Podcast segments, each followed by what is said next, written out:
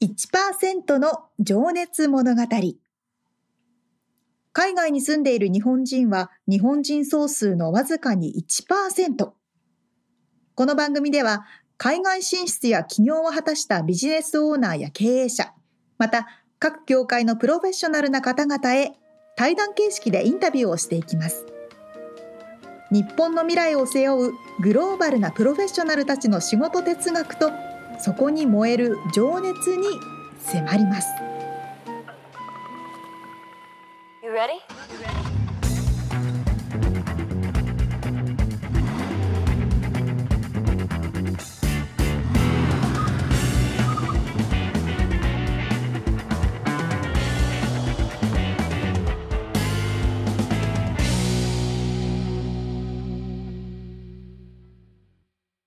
こんにちは。こんにちは。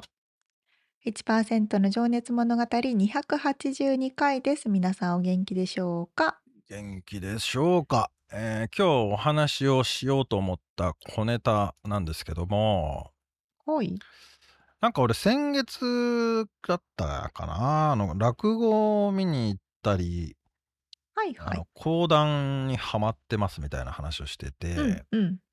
まあ、今もねその神田伯山という人の講談が面白くて夜な夜な聞いてるんですけど、うん、まあ、ちょっとそんな話じゃないんだけどあのこの間のサンクスギビングでですねあのお呼ばれしたところで花札をして遊んだっていう、うん、あの話なんですけど花札ってやったことありますか沙織ちゃん？我が家のカードゲームといえば花札ですので。ありゃマジか。はい。我が家というのは、そのじ日本の実家？実家の方ね。毎年正月は必ずやってましたね。あれ、そうなの？はい。次は沙織ちゃんも参戦してもらわないとだ。アメリカでやってる人なんて初めて聞いたけど、ね、いや、俺も久しぶりに見たっていうか、俺なん見たことあったっけなっていう感じだったけど、いや、なかなか風情があってよろしいですな、花札ってのは。ですね。あのーじゃあ、沙織ちゃんルールもわかるんだね。うんうん。どの絵が何点とか。そうそうそう。ルールがね、確かにわかんない人多いでしょうね。いや、俺は初めてだから教えてもらいながらうん。やったんですけど、はいはい。今、沙織ちゃんにリンク送りましたけど、うん。まあ、あの、花鳥風月という、なんていうんですか、桃山時代に始まったらしいんですけど、まあ、よく見てみるったらね、あの、1月は松に鶴、2月は梅にうぐいす、3月は桜に巻く、うん。4月は藤にホトトギスつってね、こう、やっぱり季節の花と動物がね、描かれていて、これはなかなかな。風情があって、良いなぁ。いいです。で、はい。さっき僕思わずアマゾンでポチっちゃったんですけど 花札をあのー、っていうのが任天堂なんでだったんですよその花札のメーカーがね。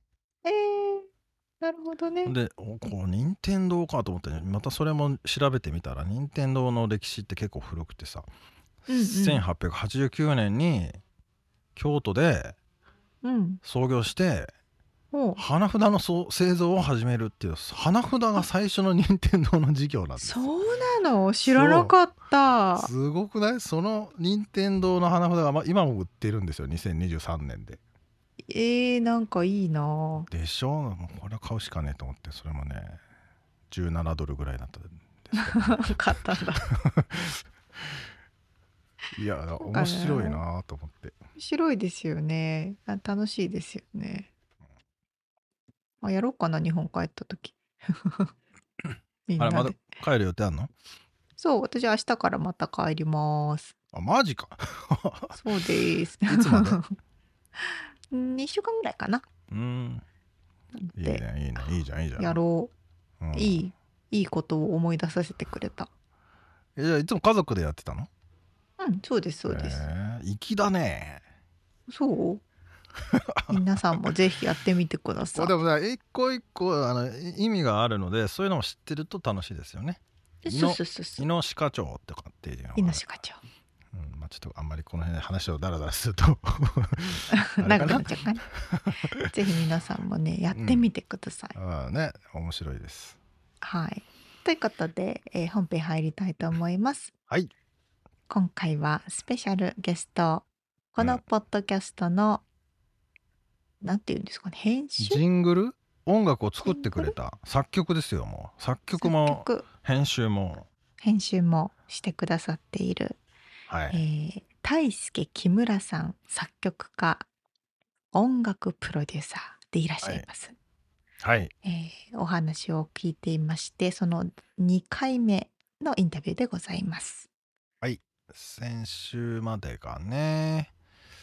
まあえー、そのノミネートされましたというねハリウッド・ミュージック・イン・メディア・アワーズにノミネートされましたよっていう快挙を成し遂げたという話だったんですけど、うんうん、今週はあだから生い立ちですよね。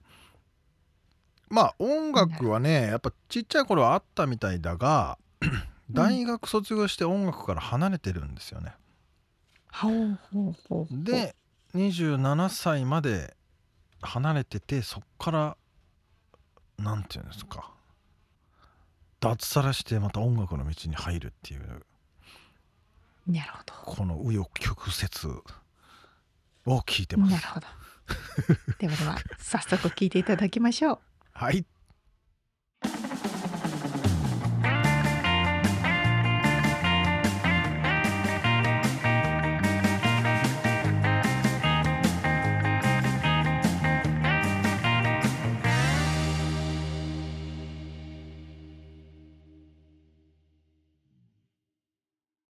はい、じゃあ、えっとね、まずは、お生まれが、おあれ？ど、生まれはどこだったっけな？えっと、東京の、あの、うん。国立っていうところなんですけど、それは、国どういう町ですか？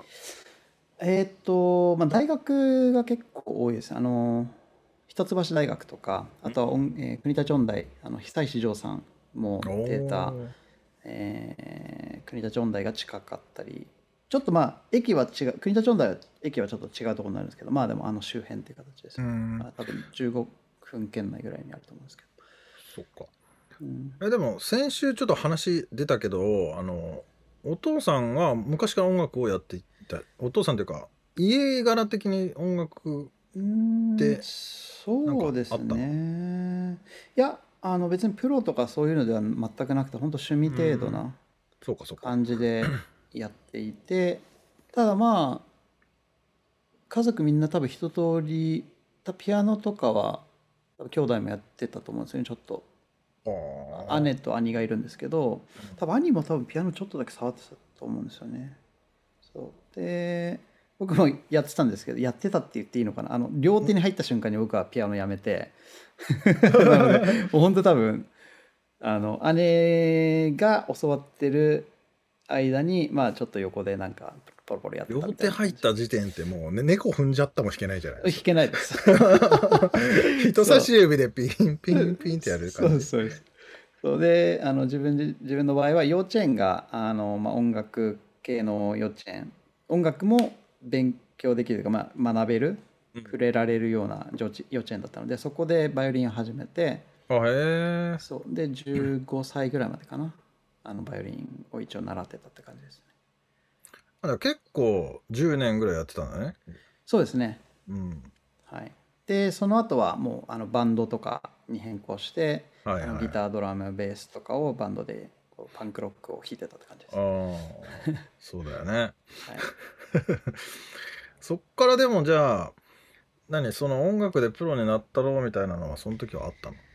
うんなんかこうバンドで高校の時にバンドをやってた時に、うん、高校生にしては結構あの毎月5本ぐらいライブしてて学校途中で抜けてリハーサルが多分3時とか4時から始まっちゃうので 一番最最後のクラスとか多分出れなかったと思うんですよね。だからなんかこうスルスルスルって抜けて高校行ってたんですけど結構可愛がってもらってギャラをもらってたってこと？その時どうだったかな。あでも多分もらってたと思います。えー、すごいね。まあそんなにそんなに多くはもらわないんですけど結構大きなイベントとかの時はちゃんともらってたと思いますね。でその時は結構こう本気で真剣にやってたのでまあ、うん、将来じゃあこれでいけたらいいねなんて話はしてたんですけど、うん、まあ高3に近づくにつれてみんなこう現実的になってきて、うん、いや音楽無理だろうみたいな感じになって。みんな受験勉強しだすみたいな。そうですそうです。そう。で1人2人辞めていきで自分自身も、まあ、父親と話して、まあ、ちょっとなかなか難しいと思うよって話になったので、うん、えー、受験勉強にシフトしたって感じですね。うん。はい、なんかでも諦めついたっていうかまあそんなもんかって感じだったんだ。まあそんそうですね。まあそんなもんかって感じでしたね、うん、その時は。うん、そっか。で大学がどこだったっけ？えっ、ー、と神奈川にある東海大学ってとこなんですけど、はい、そこで、えーと、国際教養学区っていう学科に所属して国際国際関係学かな、うん、を学んでもともと15歳で初めてイギリスに行って1か月間だけ、うん、あの他の国のこう高校生たちと触れ合うような機会があったんですけどそこですごく海外の人と触れるってことにすごく興味が出て、うん、で大学でもそういうことを学びたいうんそれは自分が生かしてくれって言ったのか、うん、あえっ、ー、とそれは両親ですね。両親があのー、やっぱりなんだろう触れるような機会を持たせてあげたいって言って、まあ、兄弟全員送ってくれて、そうありがたいんですけど、そう。でそこからですね少しずつ海外に目を向け始めたって感じですね。うん。じゃあだからそれでそうか。海外のことが視野に入ってきて国際関係学部、国際関係学部っていうの、はい、何を勉強するの？それは。えっ、ー、と僕が勉強していた学科はまあ主に今なんて言うんでしょうね。えっ、ー、とまあ発展途上って言っちゃいけないですね。確か今。えっ、ー、と多分違う言い方があったと思うんですけど まああのそういったところにあの足を運んでまあまあなんでしょうね、まあ、ボランティア活動とかあとはそういったまだ経済的にあの伸びしろがあるところでどうやったらこう支援してでその国がそう支援をもらい続けることなくこう自立してどうやったらこうあの発展していけるかみたいなところのこの勉強をしてたので。なのでしょっちゅう大学中はしょっちゅうこう海外に行く機会がありました。うんじゃあそこの国でなんか産業を一個立ち上げてこれをやったら雇用も増えるしあの回っていくでしょうみたいなことをそうですね。教えに行くというかうん。まあお手伝いインストールしに行くあのお手伝いか。そうですね。まあ多分いろんなこうフィールドがあってレベルも違うと思うんですけど、えっ、と海外に行ってでこうボランティア活動してた時は、えー、例えばまあ教育がすごく重要重要なので、うん、その学校の建設とか学校をいくつか建てたりあとは、えーと、ネパールには 2, 2回ぐらいあの行ったことがあるんですけども、うん、えー、ネパールってすごく水が豊かな国でネパールってどこにあった？あのインドの隣あの 上ですね北の方。ああ、ははアジア東まあアジアそうですねアジア、はい。でアジア最貧国かな確かって呼ばれてるかとは思うんですけど、えー、水が豊富であの、えー、土をこう23メートルとか掘っていくとすぐ水が出てくるんです、うん、ただ問題があのヒンズー教なので牛があの野放しになっていてその牛を殺してはいけないので。牛が偉いから偉いなので町中にこう牛がいっぱいいるんですね、はいはいはいはい、でその糞尿をそのままこうどこでもしちゃうのでその、えーまあ、バクテリアがこう水あの浸透していってでそれを飲んでこう死んでいく子どもたちがすごく増えていてなので安全なその水をこう提供できるようにっていうので井戸井戸を掘ったりとかっていうあのことを現地でしてました。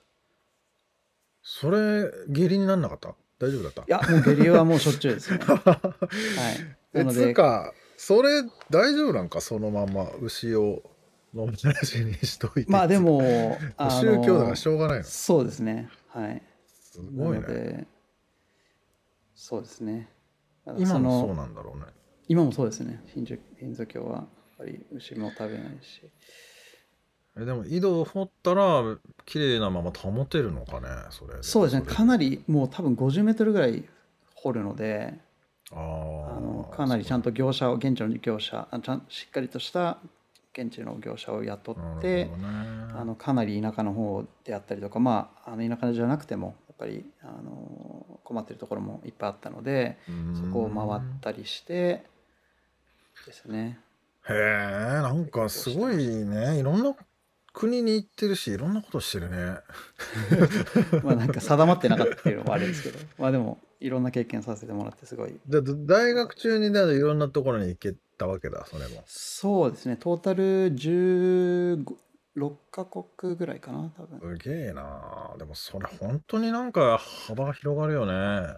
うん。常識の幅というかなんつうか。そうですね。うん。はあ。でも別にその時はまだ夢っていうかまだその音楽家はやめ諦めたっていうか外れたけどはい。なんかやりてえなみたいなのはあったの？音楽をやろうと思ったのはあの大学中は全くなかったですね。ああ、うん、はい、趣味趣味程度っていうかもうほぼ音楽からも離れてた。もうあの聞くことはすごい好きだったんですけど弾くことはほぼなかったですね。まあ冒頭ね話したように12年前今39歳かな？はい12年前にまた音楽を再開したっていうね話があったからそうです、ね、じゃあそれそれまではもうこの大学時代からはほとんど離れていっちゃったわけだね。うん、そうですね、うんちなみにじゃあ、まあ、あの衝撃を受けた出来事や転換期となったエピソードっていうのを聞いてるんですけど、はい、それを聞いていいですか？そうですね。まああのさっきの話にもちょっとつながるんですけど、まあ、2つあって、うん、1つはやっぱりこう日本から出てその海外に行った時にそのなんだろうな他の人たちそのイギリスとかネパール行った時にあ全然違う考えを持ってる人たちがいっぱいいるんだなっていう、そのか外に目を向けられたっていうことがまず一つ、あの自分の人生のまあこうなんだろうな。転換期っていうとちょっと変ですけどまあでもそうあのもうちょっと視野を広げてくれるようなそのエピソードだったなと思うのがそれまず一つと、うん、あと二つ目はこれもまたちょっと全然話が変わっちゃうんですけど、うん、えっ、ー、と有限会社バッハっていうあの会社が日本にあってああはいはい、えっと、ブックディレクターっていうあの職業で幅義孝さんっていう方がいらっしゃるんですね。ブックディレクターはいでこのブックディレクターっていうのがどういう職業かっていうとあの簡単に言うと本のソムリエのような職業なんですけどそれを商業化したバージョンなんですね。うん、で彼のコンセプトとしてはえー、普段ありえないような場所に本棚があってでそこの場所に一番合う本をセレクトしていくっていう職業なんですけど。例えばで言うと歯医者とかの待合室とかに置いてある本棚とかああいうのあるけど、はい、そうですね。そういうものですか？そうですね。はい、うん、歯医者だったりとかあと銀行の待あの待合室とか、うんうんうん、あとは、えーと、病院であったりあとはその、えー、カフェの中に本棚を作ってそのカフェのコンセプトその経営のコンセプトとかその雰囲気に一番合うそのお客さんが、うん、そこのお客さんその客層に合わせたその本のセレクトっていうのを、えー、して本棚を作っていくっていう、まあ、あとカスタムのいいけてるスタートアップとかのにも待合室にもなんかかっこいい本がいっぱい置いてあったりするしそうだもんね。あそうです そうですそうです。でまあその彼があのー、すごいかっこいいなと思ってで本でそういうことができるのであればあの音楽でももしもしかしたらそういうのができるんじゃないかって思ったのが、うん、えっと、実はきっかけになったんですね。うん、で、えー、例えばそのレストラン行ったり、えーと、工場とかあとか、まあ、会社とかあとは、まあ、分からないですけど、まあ、こういろんななんだろうな、えー、まあそのオフィスとか分かんないですけど、まあ、そういうところでかかってる音楽のセレクト BGM のそのソムリエみたいな感じになりたいってその時に強く思ってでただでもこういう音楽が合いますよって言って提案するだけだとすごく弱いので、うん、それだけではなくて、えっと、音楽心理と色彩心理を合わせたような、うん、あのその提案の仕方ができたらもう少し、うん、あの強い提案ができるかなって思ったのが結構きっかけでそれはだから一旦サラリーマンになって、はい、また音楽の道に行きたいなって思ったきっかけってことね。そうですね、うん、はい、うん、で例えば会社とかその例えばラーメン屋一つとってもそうですけどラーメン屋はやっぱりこう回転数回していかなきゃいけないので、あんまりこう長いしてもらっちゃうと売り上げが上がらないと思うんですけど、その例えば、えっと、赤の色だとこうなかなか落ち着く色ではないので、うん、そのラーメン屋さんで赤の色を使ってるところは多いと思うんですね。うん、そう。で,、えーと、で共感覚者っていうあの方がいらっしゃると思うんですけどその音があのあ色が音に見えたりとかその音が逆もありだと思うんですけど。あ緑色はどうだねとかなんかあはいはいはい。そう。でそういうのをこうデータを取ってそういうデータをもとに作曲とかその、えー、BGM の、えー、提案ができたら、うん、結構こう面白いかなって思ってそれを音楽でやりたいなって思ったのがこう音楽の道に進むきっかけになった形じゃあそのきっかけをくれた人がそのブックディレクターの方、ね、はい、さんですね。はい。そう。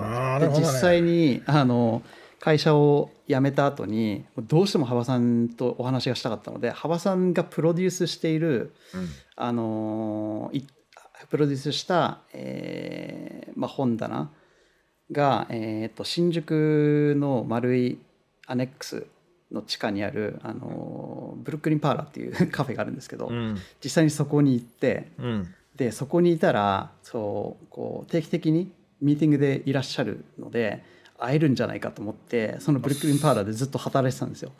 その情報は知ってたんだ。あそうですそうです。働いてた？そこであはい。そこでああの行って待ち伏せしてたんじゃなくてそこに働いてた？働いてた。はい。でそこでもう好きすぎて で会えないかなと思ってそこで働いてそしたらもう脱サラした後にってこと？脱サラして留学しようと思って、えー、決めて、えー、UX までのその準備期間。バイト期間みたいな感じ。そうですねで実際に、まあ、幅さんいらっしゃって、うん、わいらっしゃったと思ってぶわって走って「あのすいません突然」って言ってあの確か情熱大陸で。働いてるところ社長なんだよね。いやえっ、ー、と社長ではないの社長ではない。そのクライアントとしてその幅さんがえっ、ー、とそのブルックリンパーラーがこうお願いして幅さんに来てもらって、その本棚をこうコンサルしてもらってるコンサルしてるところなんですけど、で 幅さんのところまで走っていって「すいません」って言って「情熱大陸でごあの拝見させていただいて」っつって「すごいファンなんですけど」って。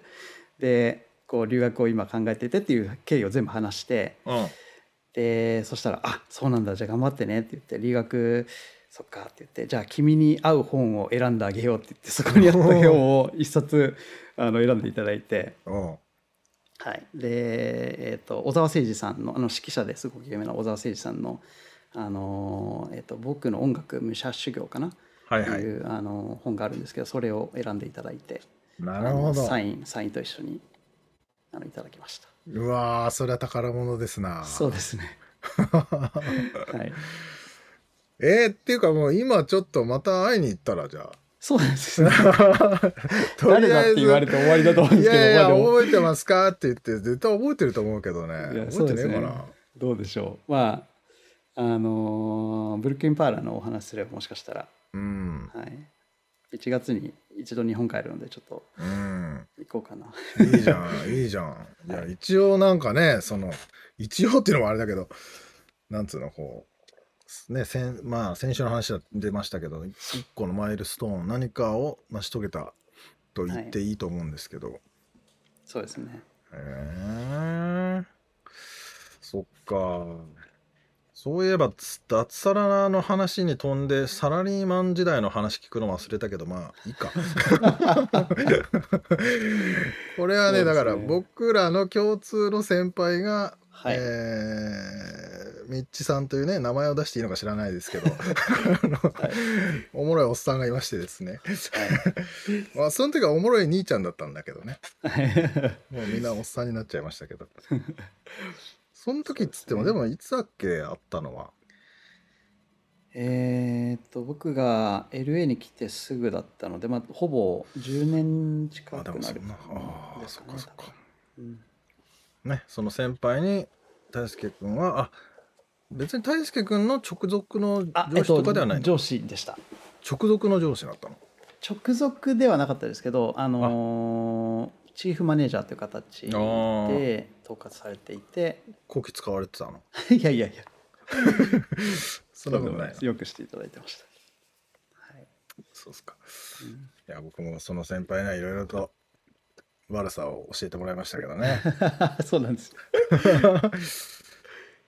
そうですか。まあ、はい、じゃあちょっとそろそろあれだな次のセクションに行こうと思うが、はい、何か過去の話で言い残したことある？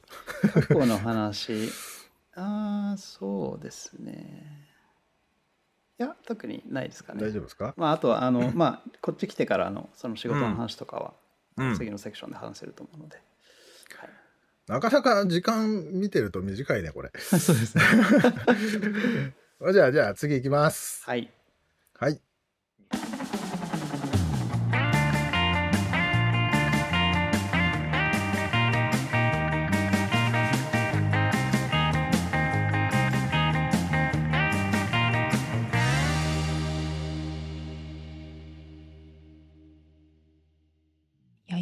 な国を旅していろんなものを吸収してきたんですね。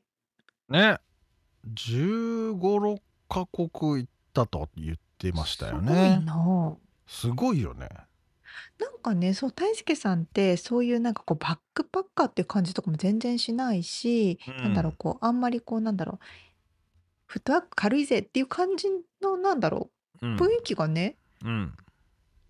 なんかこう見た目からは別に出てないんだけど、う前回のあのあのコメントでも言いましたけど、こう淡々とでも実はいろんなことをすいすいとやってる タイプなんですそうだね。まあこの15カ国がバックパッカー、バックパッカー的なのよりも多分大学の中のそうね。研修的な国際何学部だったっけ、東海大学国際学科。うん。っていうことだったんでそのこうなんつうの貧乏旅行しました的な感じじゃないけど 多分でもフットワークは軽いよね間違いなく。いや 本当よ。だしねネパール行ったりとか。そうそう。そういうまああの豊かあなんだろうリッチじゃない国うん。にもね行ってるし。そう。すごいな。いや本当にでもなんか羨ましいっていうかこれこれはいろいろなねこのあの豊かになるよね。に視野も広がるだろうし、うこうなんて言うんでしょうね。感じるものがたくさんあって。うん。うん。いやーだからそれは多分今のね音楽を作ることにもうめちゃくちゃ役に立ってるんだと思うんですけどね。もちろんその人間の幅も広がってると思うけど、ですうね。ん、やっぱ結構なんか民族音楽をね聞いたかどうかはわからないけど民族音楽って結構ね奥が深いっていうか、うん。あの、まあ、日本だったら民謡とかさ、まあ、うん。ね、この間のドラマ、プロドラマーの桐沢さんの話にも出てたりしたけど、うんそういうものってやっぱ本質を捉えて長く続いているものだったりするし、まあそういうものもね、多分聞いたのかな？わかんないけど。うん。うん。あと、なんだろう。一個一個の行動になんか意味を持たせて生きてきてるこの人すごって思ったんですよ。うん、例えば。例えば、うんバイト1個選ぶにしてもああの憧れの人にの幅さんっていう方にね会いたいかうらん。そこにで実際に会って話しかけてとかっていうところもちゃんと考えて行動してるじゃないですか。本当だね。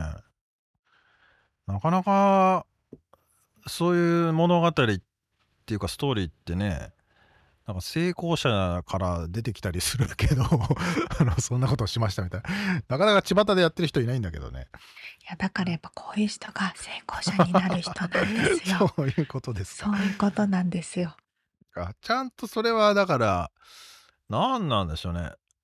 具体的に現実的に考えてるんだろうね。あー確かにね。ただの夢とかしてこう遠いものとして見見てなくてさ、そうねそうね。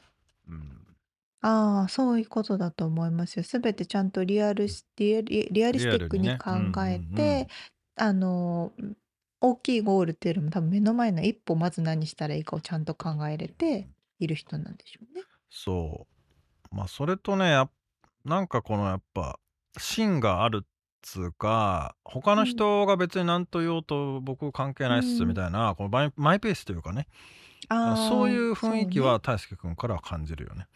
あの自分の信じた道をとりとにかく淡々と行きますみたいな。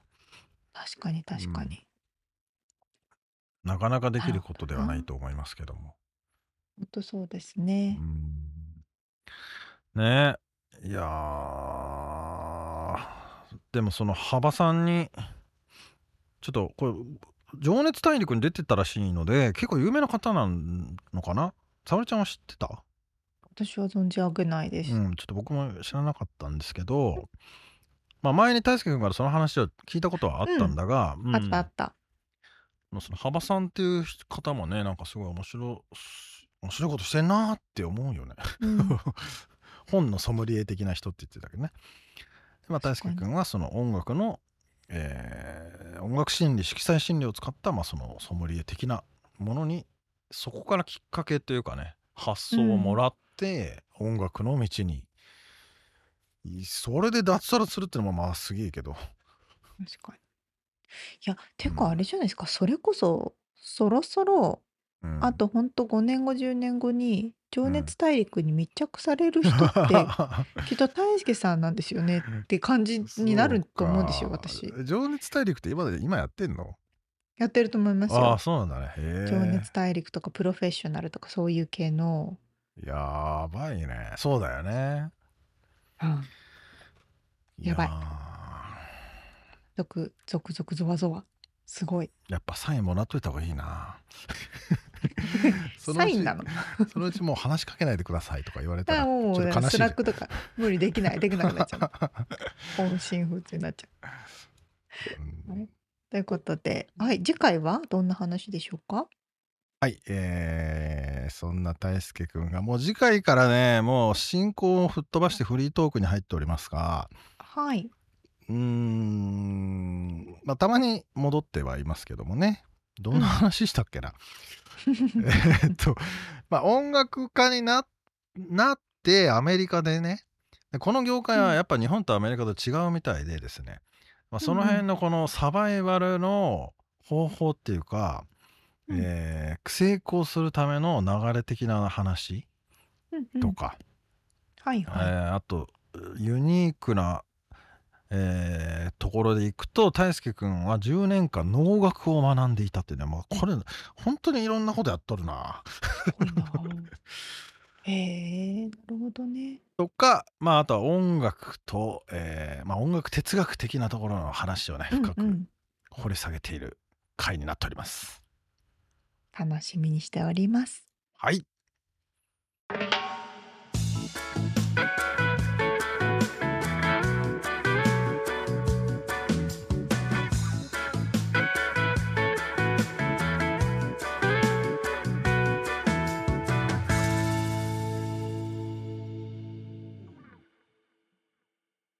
リアルアメリカ情報。よっ。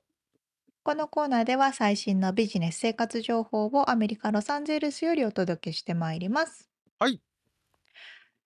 えっとね、今回はこの前のサンクスギビングうに、んうん。えっと、家族、まあ、親戚、旦那の方の親戚のパーティーに参加しましたっていうお話です。ああのね、なんか知らないけど、よくパーティーが開催されて、なんか知らんけど。はい。あの、親戚なのか、親戚の友達なのかわかんないけど、とりあえずみんな家族っていうところのパーティーによく参加するんですけど、はい。今回はちょっと違ってね、あの、バプティズムああ。っていうパーティーに参加しましたと。バプティズムってうん。宗教というか、なんて、なんなんですか？そうそう。キリスト教の洗礼の儀式をするタイミング、まあ、洗洗礼の儀式自体はバプティズムっていうんですけど、うん。特にね、ちっちゃい子、ほんと1歳、2歳とか3歳とか、それぐらいの子たちが、この子たちがこれからキリスト教に入りますよみたいな、そういう儀式。ゴッドファーザーで見たことあるやつだな。ああ、多分そうそう、映画とかでね、うん。見たことあるかと思う。清水とかをこう、はい。ペチョペチョペチョってやるんじゃない？シュシュシュシュちっちゃい子が家族にこう 抱っこされながら教会でこう神神父さんっていうのかな？はい。にこうあのホーリーウォーター。はいはいはい。聖なる水を頭にちょんちょんちょんってこうかけてもらってはい洗礼ですっていうそういう儀式なんですけどその名を付けるのがゴッドファーザーだよね。いわゆる。その赤ん坊に名前を挙げるというか。あ、そうなのかな？うん。わかんない。なんか一応、わかんメキシコ理解しておりますやつしかわかんないんですけど、他の国ではもしかしたら違うかもしれないけど、大体ホセとかもねそういうことでしょ。その聖なる名前というかそのジーザスジーザスだよね、うん、ホセって。そうね。ヘスースかな、ジーザス。ヘスースか。うん。そうそうそう。いう名前を与えられる儀式というふうに認識してますけど。ああ、そういうのもあるのまあそれが洗礼になんなんじゃないの？うんうんうん。うん。ゴッドマザーとゴッドファーザーっていうのもメキシコではその 選ばれてその大体親の信頼できる人？親戚の中から選ばれるってことですか？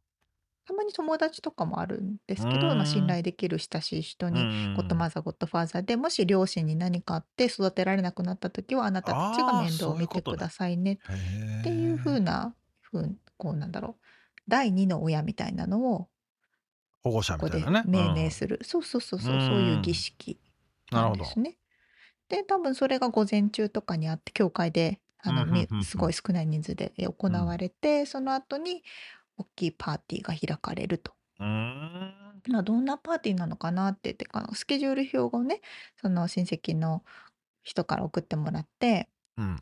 なんか3時から5時が子どもたちのためのお食事会みたいなで、あの、でっかいトランポリンみたいなのも用意してるよとか書いてあって。あ庭にね空気入れてふわーって膨らましてそうそうそうそう。アメリカだとよくありますよねあの風よくありますね。普通の家とかの庭とかにも、でっかいの空気入れたりしてますけど、今回はあの、ランチョ。えっと、なんて言うんだっけ。牧牧場っていうの？うんうん牧場みたいなところでやったんで、めっちゃでっかいのが用意されてたんですけど、えー。で、彼らたちのためのホットドッグの何？屋台？ホットドッグ屋台みたいなのが子供たち用のできてて。そう。そうそうそう。ちゃんと可愛い赤と黄色のなんかこうそこに並んでホットドッグゲットしてフレンチフライポテトゲットしてみたいな感じのがあって。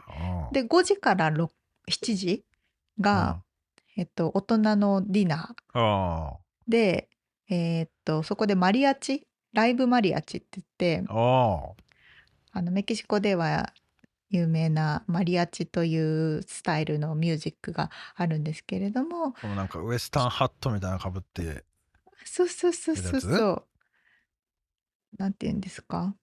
カウボーイハットじゃないけど、ね、カウボーイハットかあれちょっと違うけどそのマリアチ用の服装をして歌歌って10人ぐらいでいろんな楽器を持って生演奏を2時間してくれる10人もいるの？めっちゃいるの。めっちゃいるの。楽器そんな？何？ギターとあのははアコーディオンみたいなやつとか？でもねめっちゃいるの、え。ー、歌歌う人も何人もいて、ね、でそれであのクラリネットとかも数人いたりとか。へえ。もう大楽団じゃん大所帯で 2時間やってくれてそれを聞きながら このなんだろう。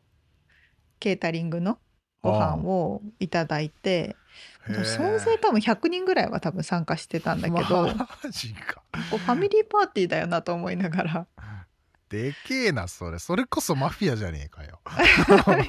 でもね 一般的なんですってそれが。そうなの。あのバプティズム。そうなの。メキシコではね。あの3個大きなのがあってそのキンセニエラっていう15歳のいわゆる日本でいう成人式にあたるものね、のパーティーとバプティズムとあと結婚式。この3大大きいイベントの一つだからすごい。あじゃあ結構何人もまとめてやるみたいな感じなの？一人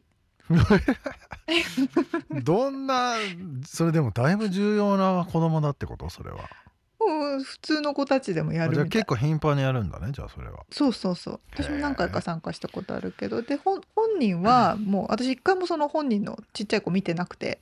あ遊びに行ったりなんかうろうろしてるから本人には会ってないんだけど。えー、すっごいね。でもそういう楽団とかそのトランポリンとかだってす雇うわけでしょ？金かかるよねすごいね。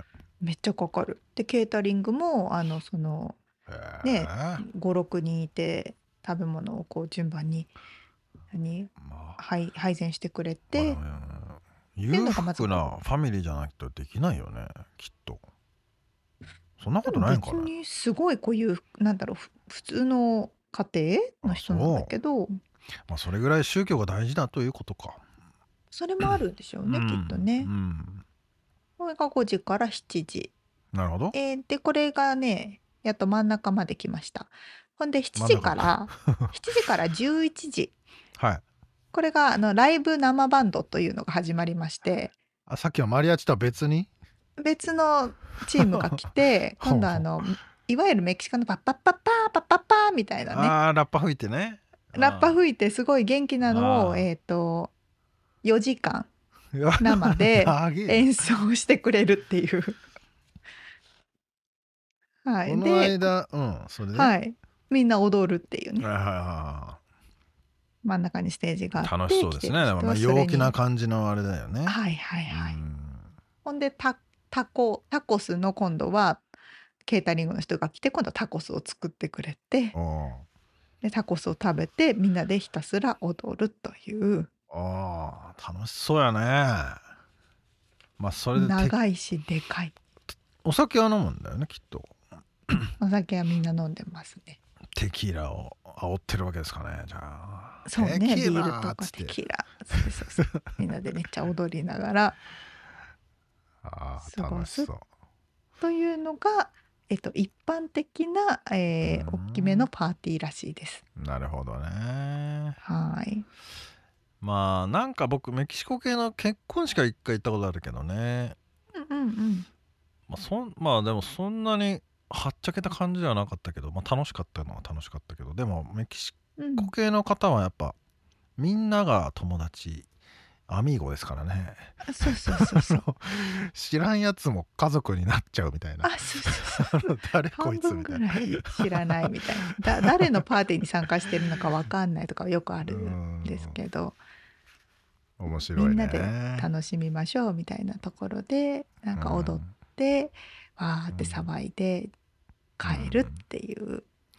まあ、結構ね俺昔コリアタウンに住んでた時はもうひ一個の部屋にもう何家族住んでんのぐらいのうじゃうじゃうじゃうじゃもうす出てくる感じそうね。何人出てくるんだろうみたいな感じの大家族がいっぱいいましたねそういえばね。多いですね。コリアタウンってねコリアタウンと言ってもね半分ぐらいメキシコ人なんですよ。そうそうそうそうそう。あるある。そう。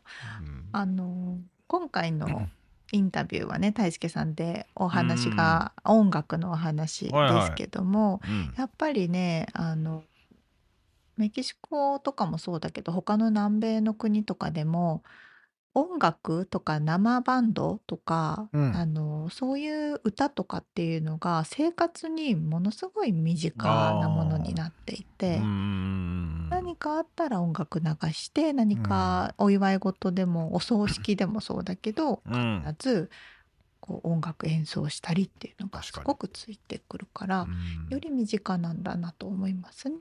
ね、でも本当に結束力が強いというかやっぱりみんながそれで一つになるっていうかね。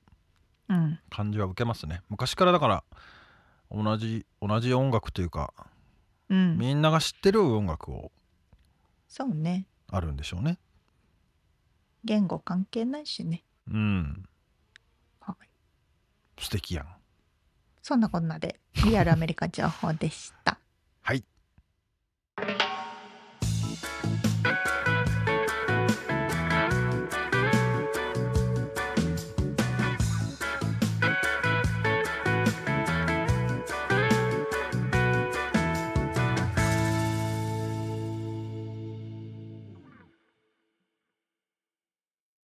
締めのコーナーです。質問。はい、質問。じゃあ、ちょっとね、音楽の話も出たんで、そのままいっちゃうとですね、好きな、沙織ちゃんが好きな映画のサウンドトラック、サントラってなんかあったりしますかっていう質問なんですけど。なるほどね。面白い質問ですね。うん。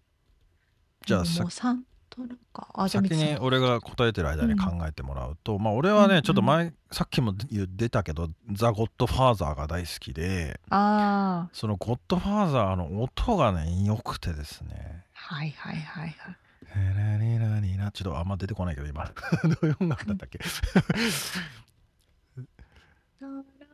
まあ、まあ、あの落ち着いたあのやつなんですけどラッパも入ってきたりねするとか、うんうんうんうんあので俺だから「ゴッドファーザー」が大好きなん映画が好きなんだと思ってたんだけどさなんか大輔君と話してたらさ、うんうん、俺この音楽が好きだったんじゃねえのかって思い出してさ。なるほどね、うん、で俺オーケストラも見に行ってんのね「ゴッドファーザー」のサントラのをオーケストラがあの、やるっていうやつ。もそれもねなんかほんとなんか映像もちらちら出てくるんだけど聞いてるだけでなんか、うんたらーって涙が出てきそうになる 感じのなんて美しいんだろうって思うんだよね本当に。確かにね、うん、だからそれがきっと違う音楽だったらそう。映画の雰囲気がね違ってたかもしれないからだからそれぐらい音楽の力ってすげえんだろうなってなんか改めて思ったわっていう。確かに確かに。うん。えっとね映画じゃないけど世にも奇妙な物語っていうテレビのシリーズがあるじゃないですか。タモリさん。そう。タララララッタララララッタララララッタッタララララっていうちょっと怖いやつ。はいはいはい。ドゥンドゥンドゥンドゥンってなってく。で、あれ、この前ちょうどラジオでその話を あのされてる人たちがいて、うん、あれ怖いけど、あれに手拍子つけると怖くなくなるんだよっていう話をしてて はいはいはい。タララララッタララララッタララララッタッタララララあ手拍子入ってるかなはい入ってない入ってないノイズキャンセルされてます入ってた入ってなかったちょっとやってみてください怖くなくなるからやっぱそういうちょっとしたことでその音楽の雰囲気っていうのああ確かになちょっとしたアレンジでうんそうそうそうそう変わるってことねそうそうそうそういうのも面白いよね本当うんうん心理学ですよね。本当そう。ね、まあ大輔がまさにだから大輔君がそれをやろうとしたっていうところの一部だと思うけどね。なるほどね。面白いな。まあ、あとちょっともう一個だけ俺言いたかったのはね「ドリームガールズ」っていうあのビヨンセが出てる映画、うん、見たことある？沙織ちゃん。そうかなあれの音楽もまあそれはもう歌なんだけど完全にビヨンセが歌ってるから、うんうんうんうん、それもめちゃくちゃいいおすすめですよ。へえ。まあ全然関係ない話でした 関係ないっつうか あのおまけでしたおまけです。はい。いいですね。音楽の話が膨らんでおりますけれども、はい。さあさあ今回お届けしましたインタビューの内容とリアルアメリカ情報のインフォメーションはブログに掲載しております。podcast.086.com podcast.086.com または1%の情熱物語で検索してみてください。1%の情熱物語は日本を飛び出し世界で挑戦していく人を応援します。家族、友達、同僚などへの紹介、ご自身の SNS やブログなどでの紹介大歓迎です。番組がちょっとでも面白いと思っていただけたらぜひフォローをお願いします。お便り、レビューもお待ちしています。番組サポーター、パトロンさんからのご支援も引き続きお願いします。詳細はウェブサイトを見てね。ということで今週も聞いてくださってありがとうございました。ありがとうございます。また来週お会いしましょう。おいじゃあね